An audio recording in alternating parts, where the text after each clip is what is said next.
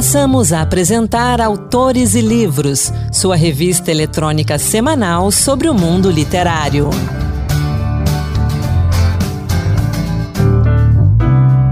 Sabe aquela música preferida sua? Aquela que você gosta muito, que volta e meia você está ouvindo? Você já teve curiosidade de saber como que ela nasceu, como que ela foi criada? Se você é como eu e adora essas histórias, eu tenho uma dica especial para você. Os quatro volumes da coleção Então Foi Assim, do produtor, pesquisador e radialista Rui Godinho. E o Rui está aqui conosco no Autores e Livros para falar dessa coleção e contar alguma dessas histórias. Rui, seja muito bem-vindo. Anderson Medanha, muito agradecido pelo convite. Você não imagina a importância que tem cada espaço que a gente consegue, cada segundo radiofônico, né, para divulgar um trabalho cultural, né? Muito agradecido. Ainda mais nos tempos de hoje, né, que há tanto, tanta coisa por aí e pouco espaço para a cultura e principalmente para a literatura e para essas histórias. Muito obrigado pela sua presença, muito obrigado pela, por essa coleção que eu já comecei a ler, terminei o primeiro livro, maravilhosa. É uma coleção, como eu disse, em quatro volumes. E Rui, para começar essa nossa conversa, eu tenho que ir naquela pergunta padrão, né? Então, como foi que nasceu essa coleção? Anderson, antes de falar para você como é que nasceu a coleção, eu vou dizer a você que esta série, que está no volume 4, por enquanto, ela vai continuar, logicamente, né? Principalmente agora com a, as mudanças, a recriação no Ministério da Cultura. A gente acredita que a cultura vai voltar a ser valorizada em nosso país e a gente vai conseguir fazer cultura novamente, né? Então, é, pretendo lançar logo em seguida o então foi assim, Compositores Mineiros, e aí vai, o volume 5, né? Mas a, a série então foi assim, nasceu num programa de rádio, na Rádio Cultura FM aqui de Brasília, que é uma rádio ligada ao GDF. Eu e a Adriane Lorenzon, uma grande radialista também, uhum. produzimos um programa chamado Estação Brasil, toda segunda-feira de 10 à meia-noite. E quando nós assumimos a produção do programa, nós resolvemos criar, para dinamizar né, o programa, criar quadros é, para poder preencher essas duas horas da segunda-feira, né?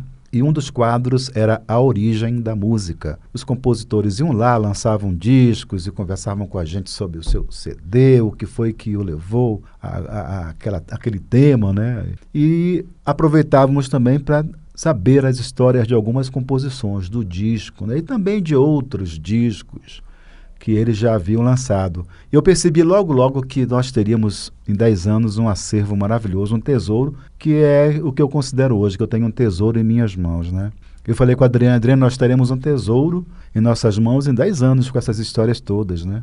E ela falou, pô, maravilha, então vamos nessa, vamos. Só que o programa, ele foi é, suspenso, a produção dele, porque a rádio mudou, na verdade, mudou o governo, era um governo progressista, mudou para o governador Roriz, que nomeou um diretor para a rádio, que era ligado à questão sertaneja, a rádio virou uma sertaneja romântica, né? Quer dizer, a Rádio uhum. Cultura, que foi aquela rádio pioneira que lançou o aborto elétrico antes de ser o Legião Urbana, Zélia Cristina antes de ser Zélia Danca, né? Era uma rádio que tinha uma história, né? E essa rádio, de repente, virou uma rádio sertaneja romântica, e este programa, é, que era um programa cultural, deixou de existir. Só que eu permaneci pesquisando, eu acreditava na pesquisa. Logicamente, com todas as dificuldades, você é um Zé Ninguém chegando num compositor qualquer falando: olha, eu tenho aqui uma ideia, era um projeto, na verdade, eu não tinha um livro para mostrar ainda, né? Uhum. Então as dificuldades foram muito grandes no início, porque não significava nada para os, os artistas. Sorte que eu sempre fui ligado aos compositores independentes e tinha já então uma certa um certo acesso a esses artistas independentes que foram me indicando, me indicando, e eu fui conseguindo abertura de portas importantes, como foi o caso do Milton Nascimento, né? que me recebeu na residência dele e fui levado lá pelo Tunai. Sempre assim, um que gostava da coleção falava: "Milton, você precisa conversar com o Rui Godinho, eu vou levá-lo, vou levá-lo aí". E esse Tunai, por exemplo, que foi um, um cidadão extremamente generoso, me levou para conhecer o Hildon, me levou para conhecer o Dalto, né? E também me levou para conhecer o Milton Nascimento. Assim, as coisas continuaram, continuaram na pesquisa e eu pude é, finalmente lançar em 2008 o volume 1 da série, né? Depois, em 2010, o volume 2, 2013, o volume 3, o volume 4 só foi possível em 2017, depois do, dessa coisa do golpe, né? E da decadência da cultura no país, né? E eu tive dificuldade enorme de lançar o volume 4, sem patrocínio, mas mesmo assim fiz um esforço, fiz venda antecipada do livro e consegui lançá-lo, né, o volume 4. O volume 5 não foi lançado ainda em função dessa questão mesmo, que eu já lhe falei, da, da, decadência da cultura, né? Mas acredito que agora a gente vai poder voltar a ter uma sequência natural de dois em dois anos de lançar um volume. Sim, acho que as coisas vão voltar ao caminho natural, principalmente com os primeiros sinais, né? É, não só o Ministério da Cultura voltando, mas também um incentivo à produção literária, à leitura, porque um país sem leitores é um país estagnado. Essa é a grande verdade. A gente precisa ler, e isso a gente fala muito aqui no Autores Livros, cada um tem seu gosto, cada um tem o seu caminho, mas a leitura é fundamental para que a gente amplie conhecimento, que a gente amplie as nossas ideias. Rui, ao longo dessa caminhada aí de tantos anos com na coletânea aí nessa coleção de livros, nessa coleção de histórias, qual a, as dificuldades que você passou para poder conseguir essas histórias? Como você já falou aí, algumas portas foram abertas, mas outras talvez tenham sido bem complicadas. Como é que foi esse trabalho de pesquisa? Esse trabalho de pesquisa, eu viajei né, e pretendo continuar viajando este país todo atrás de compositores, porque eu gosto, eu gosto de dar conforto ao compositor, né? Você mora onde? Eu vou aí, né, no seu espaço, né? Para chegar lá e ter também um, um tempo qualitativo, onde eu possa conversar e sem a pessoa ficar se preocupando com a hora, sabe? Ah, eu só tenho 15 uhum. minutos, por exemplo. A minha entrevista, ela, ela não pode durar só 15 minutos, porque eu quero saber as histórias de 10 músicas, por exemplo, e se tiver mais, vamos lá, por exemplo, o Ronaldo Bastos, que é um dos sim, grandes sim. letristas do Clube da Esquina, e também da música brasileira em geral, ele me concedeu uma entrevista de quatro horas. Olha que maravilha! Né? Mas se a entrevista durar uma hora, eu já falo, neste primeiro momento, nessa primeira conversa nossa, que eu espero que tenha uma segunda, vamos falar então sobre esta, esta e esta música, né? Mas numa próxima ocasião a gente remarca, eu volto aqui, quando a pessoa não tem um tempo legal para me conceder, né? Mas eu faço possível para viajar o Brasil inteiro é, atrás dessas histórias. E agora com a questão do WhatsApp, de você ter este aplicativo que grava em áudio, grava em vídeo, eu consegui fazer na época da pandemia diversas entrevistas, inclusive com o Vitor Ramil, né? É, por intermédio do WhatsApp. Eu mando as perguntas, mando um, faço um roteiro, mando as perguntas e eles quando podem, é de madrugada, é de tarde, não é a coisa presencial. Quando é possível, ah, eu mando as perguntas hoje, o cara só responde duas semanas depois, está bom demais para mim. Eu sempre faço o possível para deixar o compositor livre, para ele poder é, dedicar a mim um tempo quando ele estiver bem tranquilo, sem correria, sabe? Porque essa pesquisa, ela exige isso, né?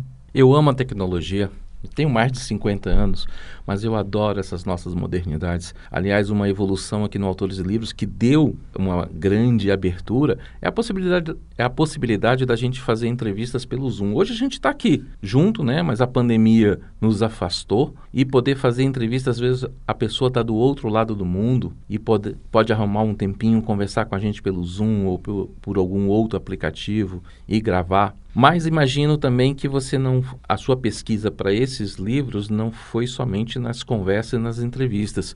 Na leitura deles eu vejo ali muitas notas de referência, então teve também muito tempo de leitura, muito tempo de pesquisa em livros. Foi também em alguns outros locais, bibliotecas e alguns locais parecidos assim? É, eu tenho um acervo maravilhoso de, de livros, né, sobre música, biografias, e também ando atrás de revistas de de música, revistas de rádio, programas, documentários em, YouTube. Né? Então, é uma, é uma, entrevista que, a partir da história, da entrevista presencial ou não com o compositor, eu vou de, depois fazer a complementação. Vou atrás de, de detalhes né, que foram falados em outras entrevistas. Né? Então, é um trabalho assim, muito minucioso e também extrema, de uma extrema responsabilidade, porque esta série ela se propõe a dar voz aos compositores.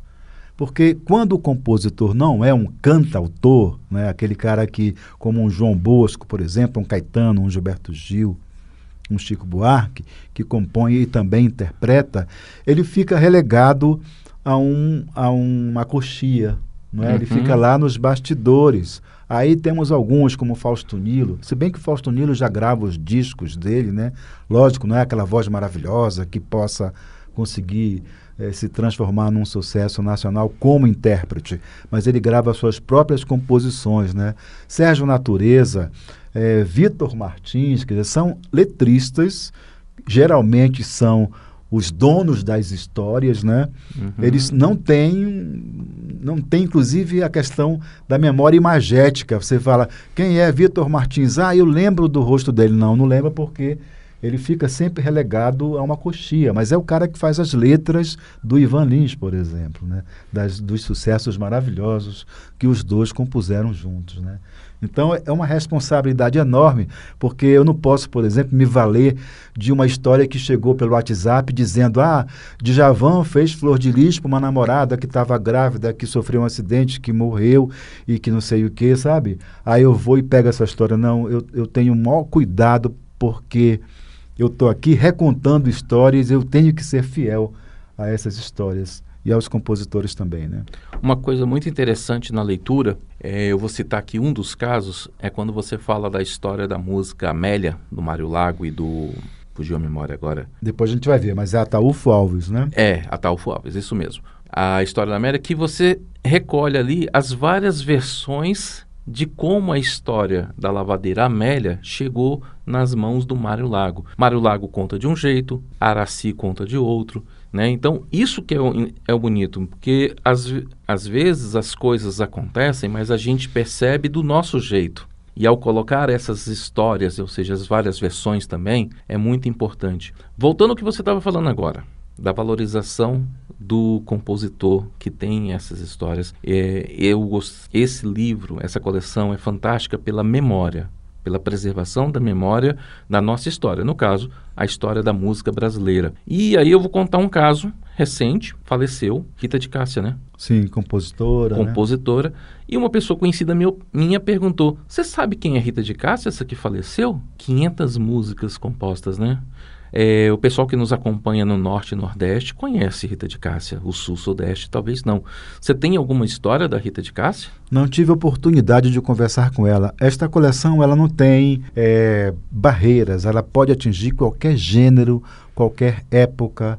Né? Então, é, foi falta de oportunidade, na verdade. Né? Por exemplo, as histórias de Paulo Vanzolini, eu não cheguei no Paulo Vanzolini a tempo de, de entrevistá-lo, né? então faleceu antes. Né? E é uma pena, porque quando falece um compositor desse, que eu não conversei ainda, eu sei que leva com ele a sua própria história que não foi compartilhada, né? Exatamente, como a coisa... Rita, né? 500 Sim. músicas é, de autoria dela, devia ter tantas histórias para ser contadas, então a gente deve ter aí pelo mundo, pelo Brasil, né? Tantos compositores que merecem esse espaço. Sim, com certeza.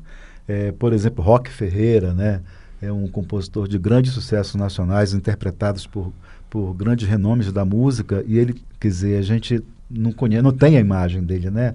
não tem a memória imagética. Né? Uma coisa importante que eu gostaria de, de enfatizar é que, além das histórias, é, das, das composições, como ela nasceu, quem fez melodia, quem fez a letra, quem fez melodia pensou em quê, se inspirou em quê, sentiu o quê, quem fez a letra, em que momento foi?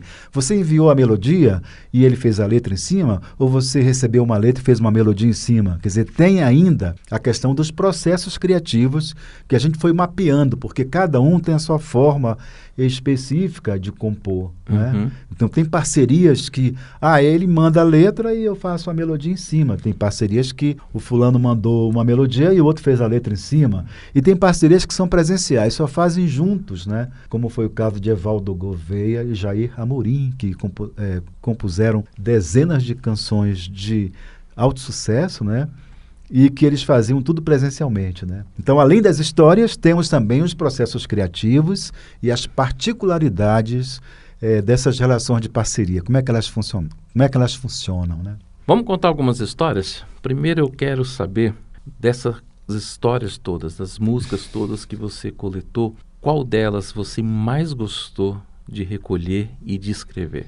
Olha, tem uma história muito interessante que é emocionante e faz algumas pessoas chorarem quando porque eu faço shows para lançar os livros e também faço shows é, naturalmente com intérpretes, uma banda, né? Eu conto as histórias em seguida entra o intérprete e ilustra, né, aquela história cantando a, a canção, né?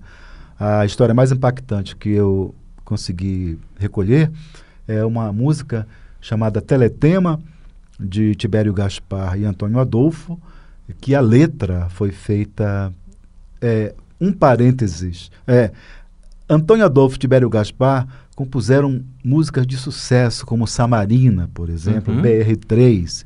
E o Antônio Adolfo enviava as melodias para o Tibério Gaspar, que fazia as letras. Então, Tibério teve uma ocasião que namorava uma moça chamada Turquinha, e ela, num domingo qualquer, o convidou para sair para tomar um chopp no Baixo Leblon, e ele não podia porque ele teria um compromisso muito cedo na segunda-feira e se recusou. Ele teve argumentos para dizer a ela: não posso ir com você hoje, vamos amanhã então.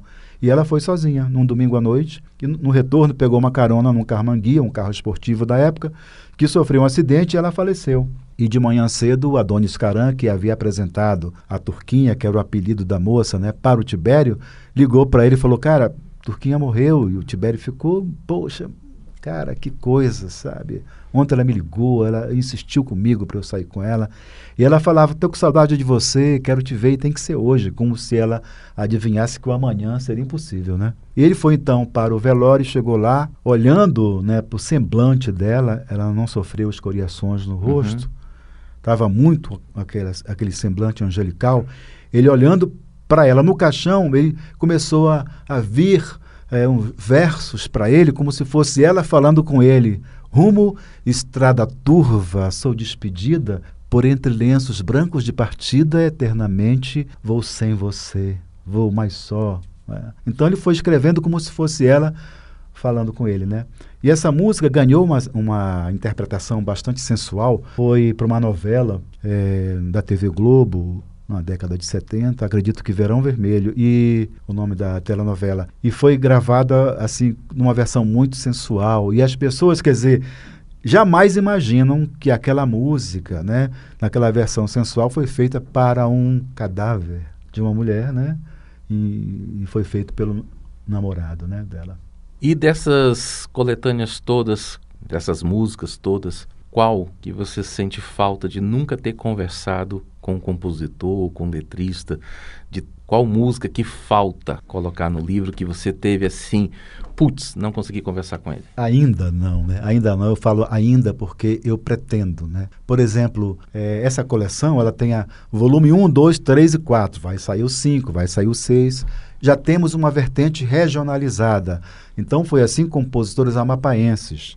Vou lançar este ano o volume mineiros, então foi assim compositores mineiros. Então é uma nova vertente, né? Uhum. E eu pretendo avançar para a vertente individualizada. Imagina eu, contando ou recontando as histórias de Rita Lee e Roberto de Carvalho. Putz. Essas músicas todas de sucesso que eles fizeram, que a gente jamais imagina como foi que elas foram feitas, para quem, por que elas foram compostas, né? Então, ainda não conversei com Caetano Veloso, com Gilberto Gil, com é, o Chico Buarque, né? Esse, essas feras, porque tem é, agendas bastante complicadas, né? Mas também é, Marisa Monte, por exemplo, né? E outras artistas que são blindadas muitas vezes pelos produtores, né? E quando uma pessoa que não tem assim uma projeção ainda liga, pede uma pauta, olha, eu gostaria de entrevistá-la, né? É muito difícil, né? Muito difícil. Então a gente encontra as dificuldades, muitas vezes até pelos produtores que blindam os artistas, sabe? Sim. É. Acontece isso também no mundo dos livros. A gente também tem as nossas dificuldades para conseguir falar com alguns autores, mas a gente vai seguindo em frente. Isso. Rui, nosso tempo aqui está se esgotando hoje, mas a gente ainda tem que contar as histórias de, de, várias músicas. Eu quero saber a história de Mulheres, que é uma das minhas músicas preferidas, cantada pelo Martinho da Vila, né? Uhum. Também pelo Zeca Pagodinho. Então, você pode ficar com a gente para a gente voltar claro. semana que vem e continuar conversando e falando dessas histórias. E aí a gente vai continua essa conversa, batendo papo sobre outras histórias da coleção. Então foi assim? Estou à sua disposição. Vamos lá. Então, semana que vem, a gente continua essa conversa aqui. Até lá. Até lá. E assim, a gente encerra a edição de hoje do Autores e Livros Dose Extra, O programa de hoje contou com a apresentação de Anderson Mendanha, produção de Ana Beatriz Santos e Keuli Torres e trabalhos técnicos de Antônio Carlos Soares. Espero você na próxima terça-feira aqui conosco e não deixe de conferir as outras edições também em podcast e no site senado.leg.br/rádio. Um grande abraço para você e até a próxima. Boa leitura. Acabamos de apresentar Autores e Livros, sua revista eletrônica sobre o mundo literário.